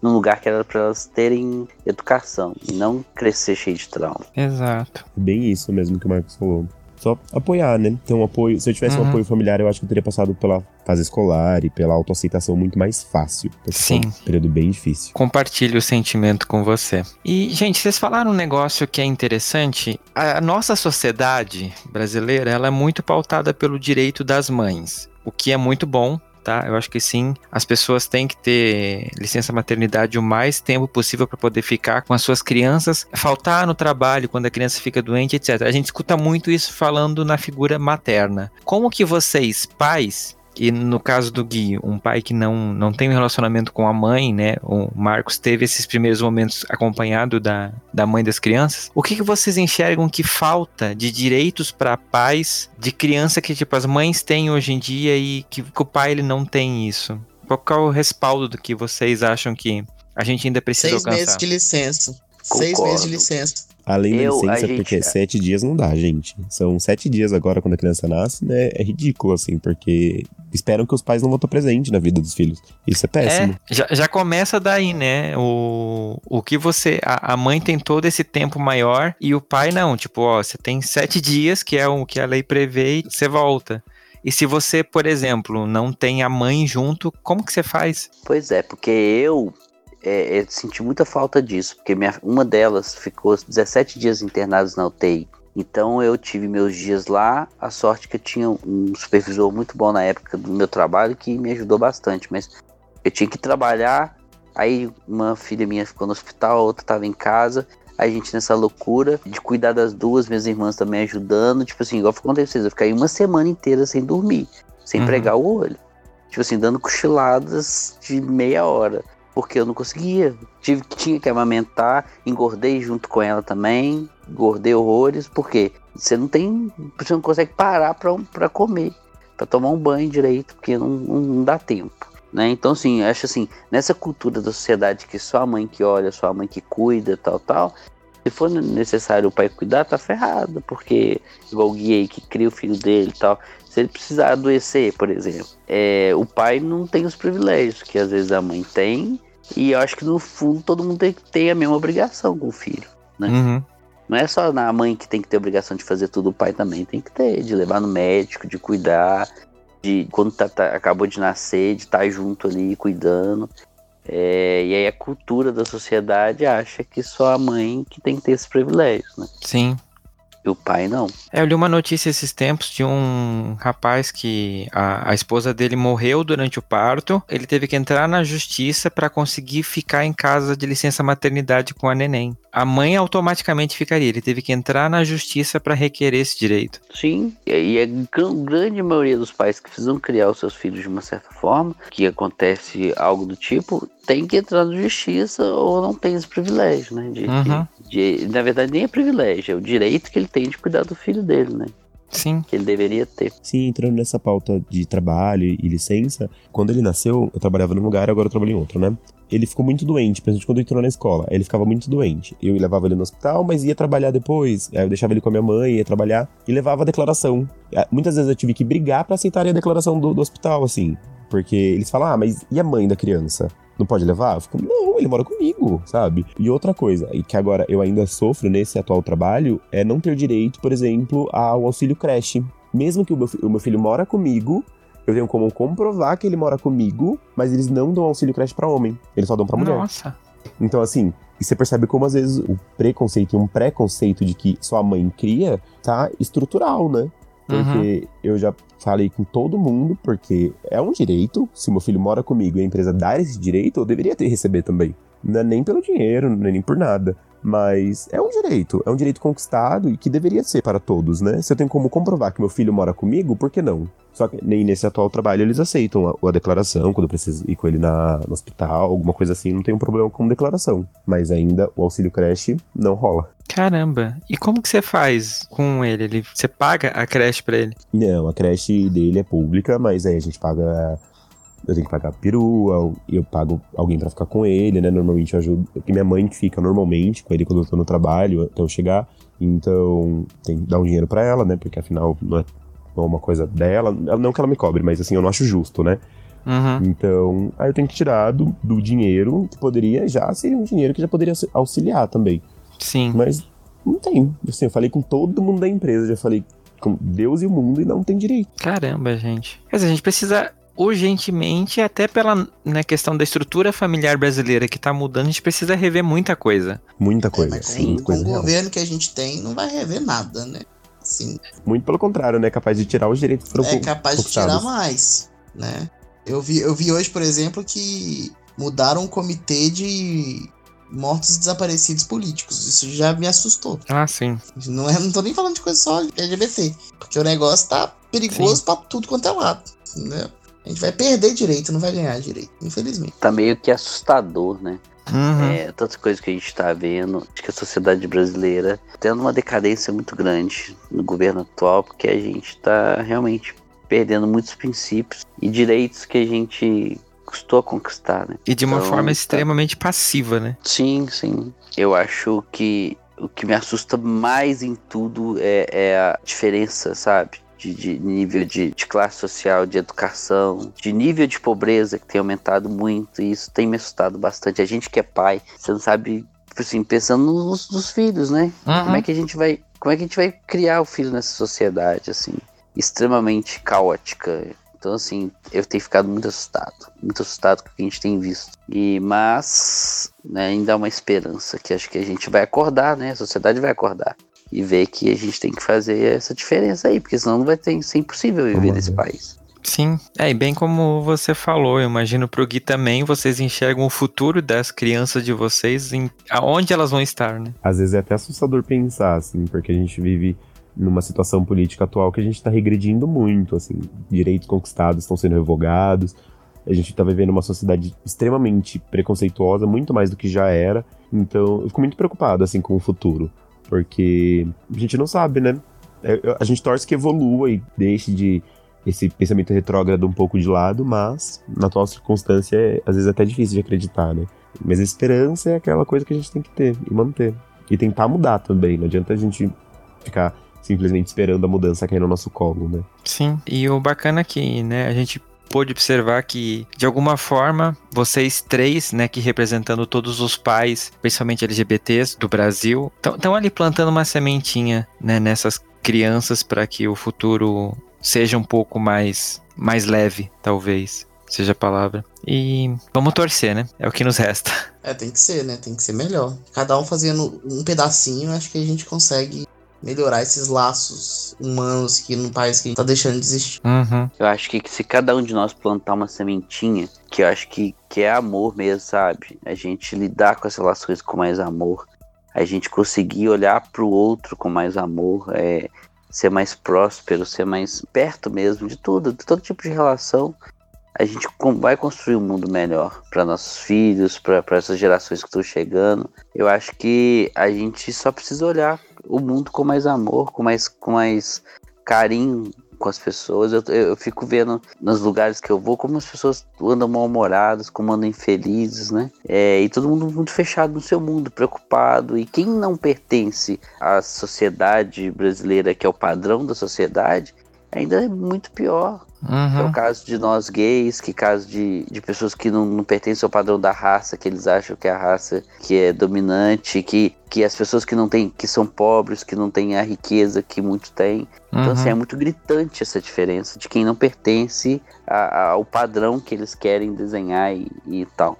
Então, assim, só que a gente tem que lutar, continuar lutando pelos nossos direitos, continuar lutando por um mundo melhor. E não pode. Porque se a gente ficar se, se diminuindo e, senti- e achando que não vai mudar, aí as coisas vão piorar cada vez mais, entendeu?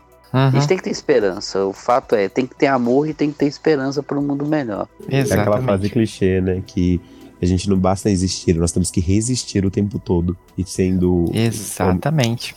caras é, LGBTs com filho e tudo mais, é, é o tempo inteiro. Você tem que estar sempre se reafirmando, porque a, a todo momento vão tentar te desmerecer, assim, como um pai, como um homem, como uma pessoa. E a gente tem que se estabelecer mesmo, assim, falar, chegar de uma forma não tão pacífica e falar, olha, meu, se você não quer aceitar, o problema é seu, mas você tem que no mínimo respeitar. É Uhum, o mínimo que eu exijo. Exatamente. E pessoal, pra gente encerrar, que conselho vocês dão para as pessoas que estão nos ouvindo e que porventura estejam pensando em ter filhos? Sejam adotivos, sejam gerados. Eu acho que o único, o único conselho que eu, que eu daria é tenham. Tenham filhos. Se você quer, tenha, porque é renovador. É um choque de responsabilidade muito bom, assim. Eu, eu vejo com, com os melhores olhos que filho, criança, a responsabilidade de cuidar de alguém com amor é muito, muito válida pra vida. Acho que todo mundo merece passar por isso, sabe? Desde que queira, né? Porque se não quiser, melhor não ter. Olha, eu falo pra vocês que sua vida acaba, isso é fato. Eu sei. Mentira! Eu falei. Mentira! Mentira! É, Um a- a- acaba pelo fato que você não vê, é o que você não chega mais nada pra você.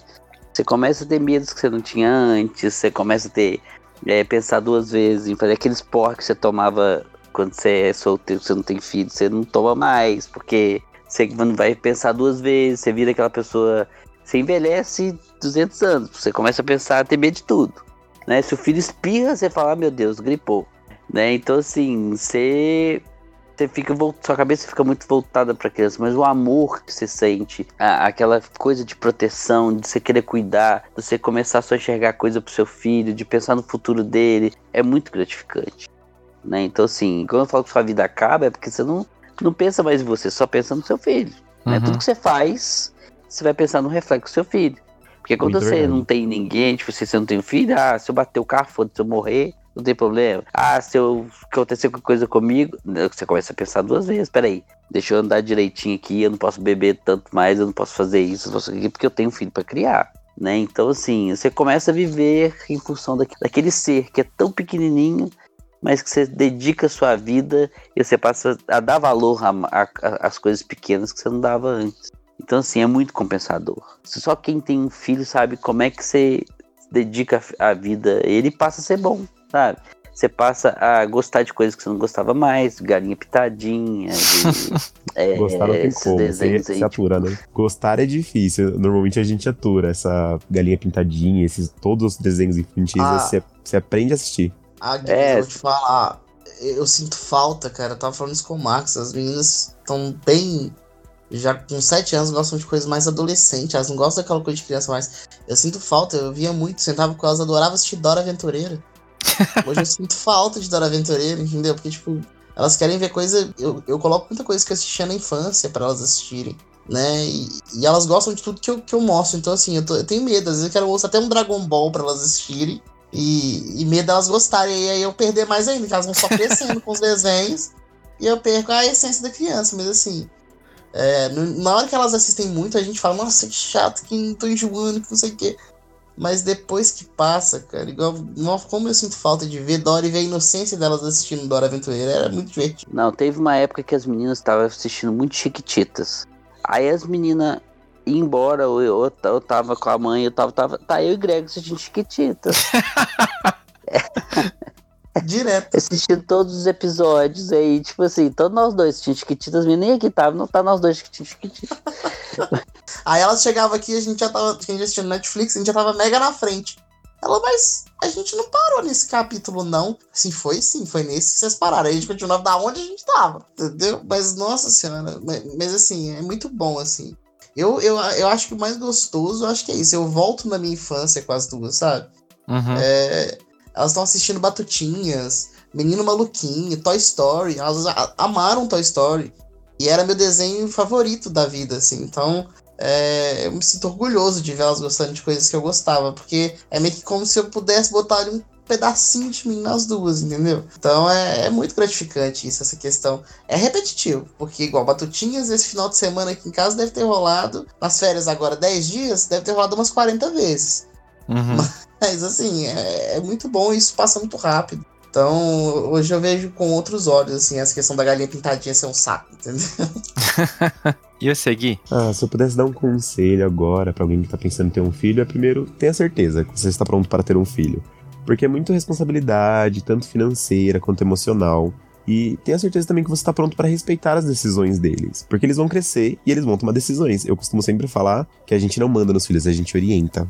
Então a gente orienta eles a, a seguir o caminho que nós acreditamos, na, segundo a nossa vivência, ser o certo, né? E eles seguem se eles quiserem. Então, esteja preparado para isso, sabe?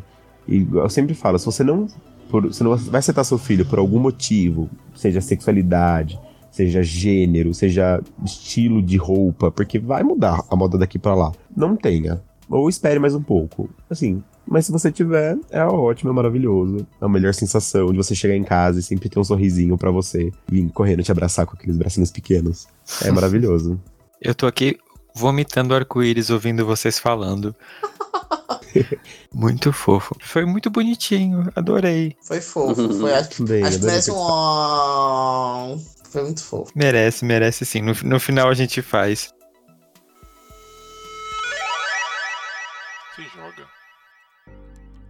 E não se joga desse episódio fofo.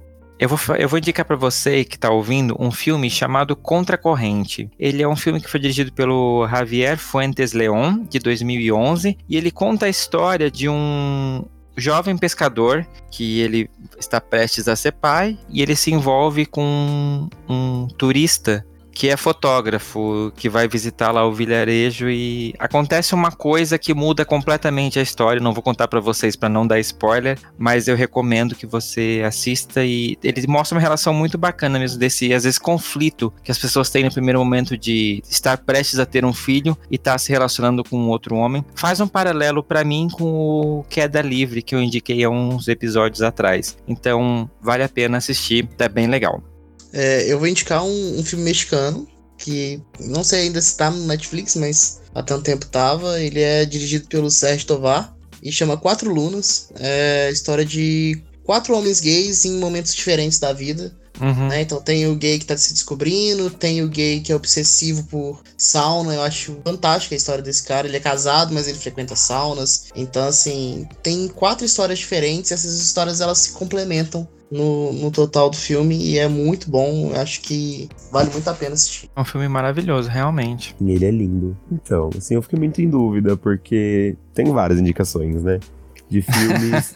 é, mas geralmente são filmes que todo mundo já assistiu. Se não assistiu, assista, porque são muito bons. O que eu vou recomendar hoje é Moonlight, que fala sobre muita aceitação, o racismo dentro da própria comunidade. É muito, muito bom ganhou um Oscar, então provavelmente já conhecem, mas é muito bom. Se não assistiram, Recomendo. Ah, eu vou indicar um filme brasileiro de 2014, se não me engano, que chama Hoje Eu Quero Voltar Sozinho, que é a história de um adolescente que ele tem uma deficiência visual e ele se descobre nesse mundo gay aí, tem uma amizade com uma menina que gosta dele, e aí eu não vou contar o resto, porque são dois spoilers do filme, mas é um filme muito fofinho, assim, que traz um, um, essa, essa parte dessa descoberta, né?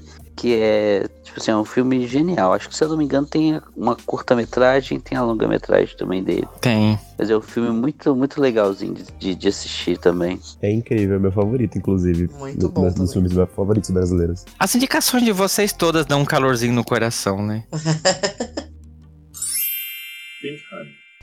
E no Pink Honey desse episódio, eu vou indicar para vocês a Umbrel Org. A Umbrel é uma organização que ela tem um canal no YouTube que é muito bacana. Eu tô acompanhando. Eles começaram recente, mas eu tô acompanhando. Tem uns temas muito interessantes, então eu deixo o convite a você para conhecer. E eles são um aplicativo também que eles prestam assistência à população LGBT da América Latina inteira. Através desse aplicativo, eles indicam lugares, casas de apoio, comércios que estão na luta por respeito e proteção à população LGBTQ+. E o mais legal é que esse nome, Umbrel, ela se escreve Y-U-M-B R-E-L, ela é uma palavra da língua indígena Mapuche e ela significa o arco-íris em todo o seu esplendor. É muito bacana, eu recomendo que você né, conheça o trabalho da Umbrel. Vai lá no Facebook, vai no Instagram deles, vai no, no YouTube, assiste os vídeos, dá o seu like e vamos dar as mãos com quem ajuda a gente a lutar pela causa. Lembrando que no nosso Instagram tem um destaque com todos os Pink Runners já citados aqui no episódio. Se você perdeu algum, corre lá no Instagram, tem lá nos destaques, dá uma olhadinha e segue essa galera, tá bom? Bro Messenger. Gente, eu vou aproveitar esse Bro Messenger desse episódio para agradecer a todos e a cada um de vocês que escutam esse podcast, que estão fazendo esse podcast crescer cada vez mais. E eu tô muito feliz com a repercussão que teve o episódio anterior sobre relacionamento aberto. Para quem não sabe, a gente é parceiro do Hornet e o Márcio, que é o editor do Hornet, sempre publica uma matéria a cada episódio que a gente lança. E o episódio sobre relacionamento aberto criou uma discussão na área lá de notícias notícias monogâmicos debatendo contra não monogâmicos e esse é o objetivo que eu crio cada episódio, promover uma conversa. É lógico que algumas pessoas às vezes têm uns pontos de vista meio extremistas, mas é, a gente aprende com cada um deles com cada um de vocês. E foi muito bom para mim ver os comentários dos ouvintes do podcast lá. Assim, teve um menino que escreveu que esse é um dos melhores podcasts da atualidade que ele está escutando e vocês não têm noção como eu fico contente de saber que o meu trabalho está sendo reconhecido por vocês. Então, muito obrigado a todos e a cada um de vocês por continuar escutando o Fora do Meio.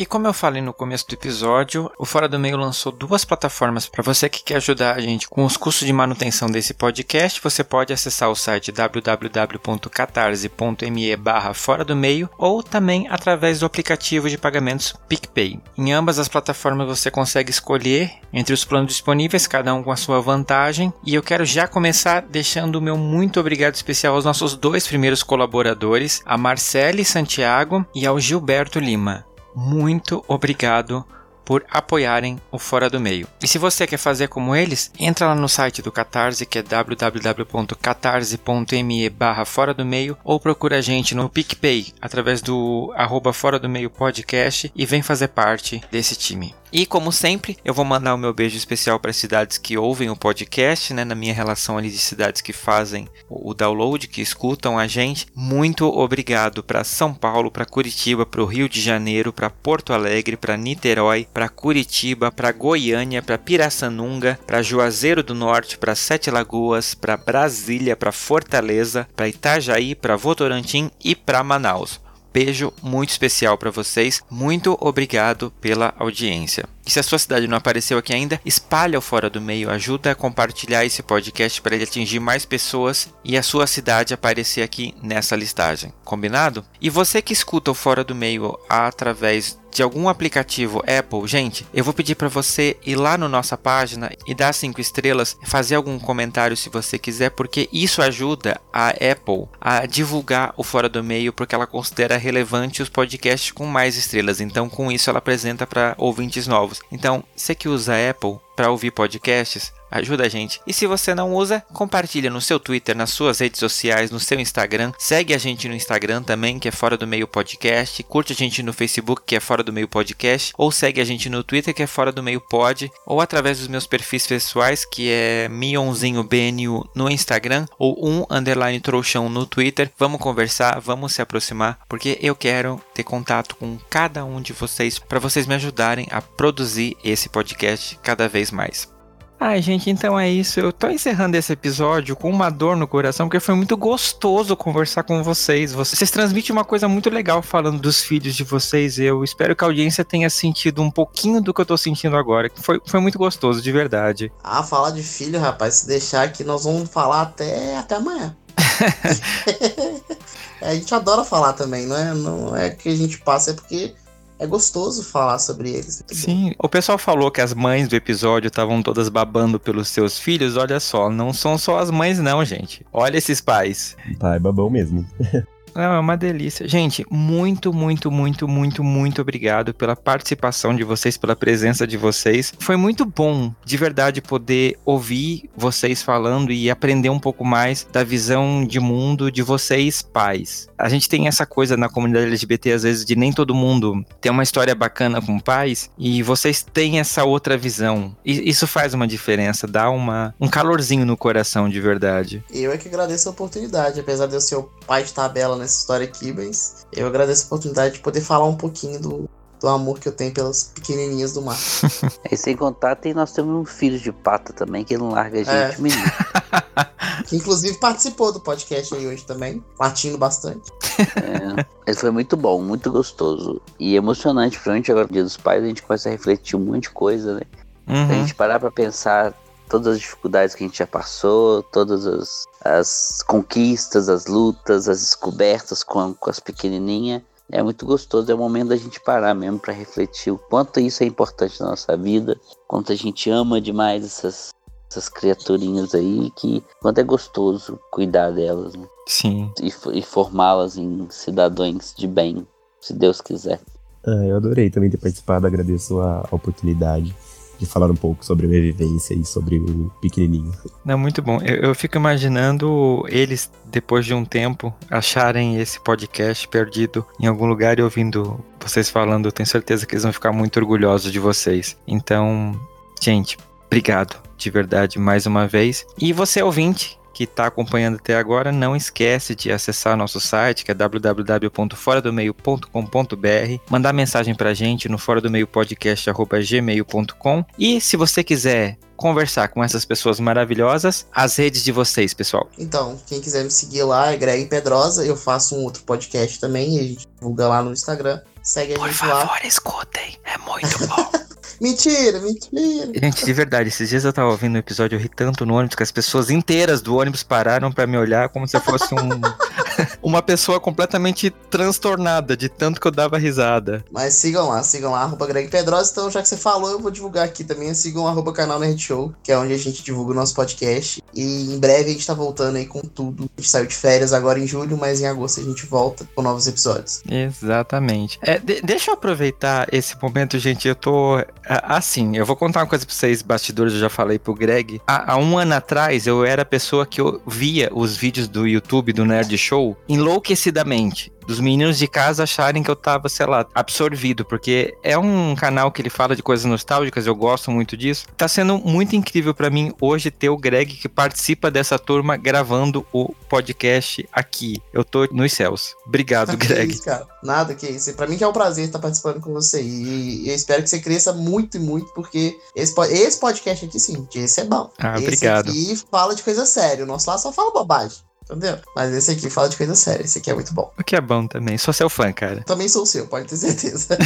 Gente, agora vamos vocês, porque senão a gente vai ficar aqui se babando até amanhã de manhã. É, meu Instagram é Marcos Pedrosas, com S no final. É isso, me segue lá no Instagram também, se quiser conversar, bater um papo, a gente troca ideia e fala sobre tudo um pouquinho também. Tá? Eu não tenho um podcast não, mas eu tenho meu Instagram. Sigam lá. Tem mamilos no Instagram dele, já vale a pena. Vai lá, gente. Conversado. Bom, eu só tenho o Instagram, também não tenho um podcast nem mamilos no meu Instagram, mas é, segue lá, é arroba Gui underline Esteves underline, muito underline porque era o que tinha. Tava disponível no momento, então é isso. Esteves com E nos lugares. Perfeito, gente. Mais uma vez, muito obrigado vocês pela participação. Meus queridos ouvintes, obrigado por estar ouvindo a gente aqui no Fora do Meio. E eu espero vocês no próximo episódio. Então, Adeus. Tchau. Tchau, obrigado. em pé.